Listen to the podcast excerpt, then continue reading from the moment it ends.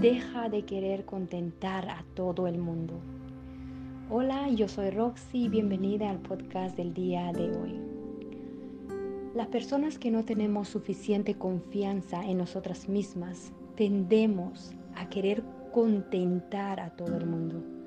Nos desvivimos tratando de cubrir las necesidades ajenas, las necesidades de los demás y esto nos lleva a perder el control de nuestra propia vida.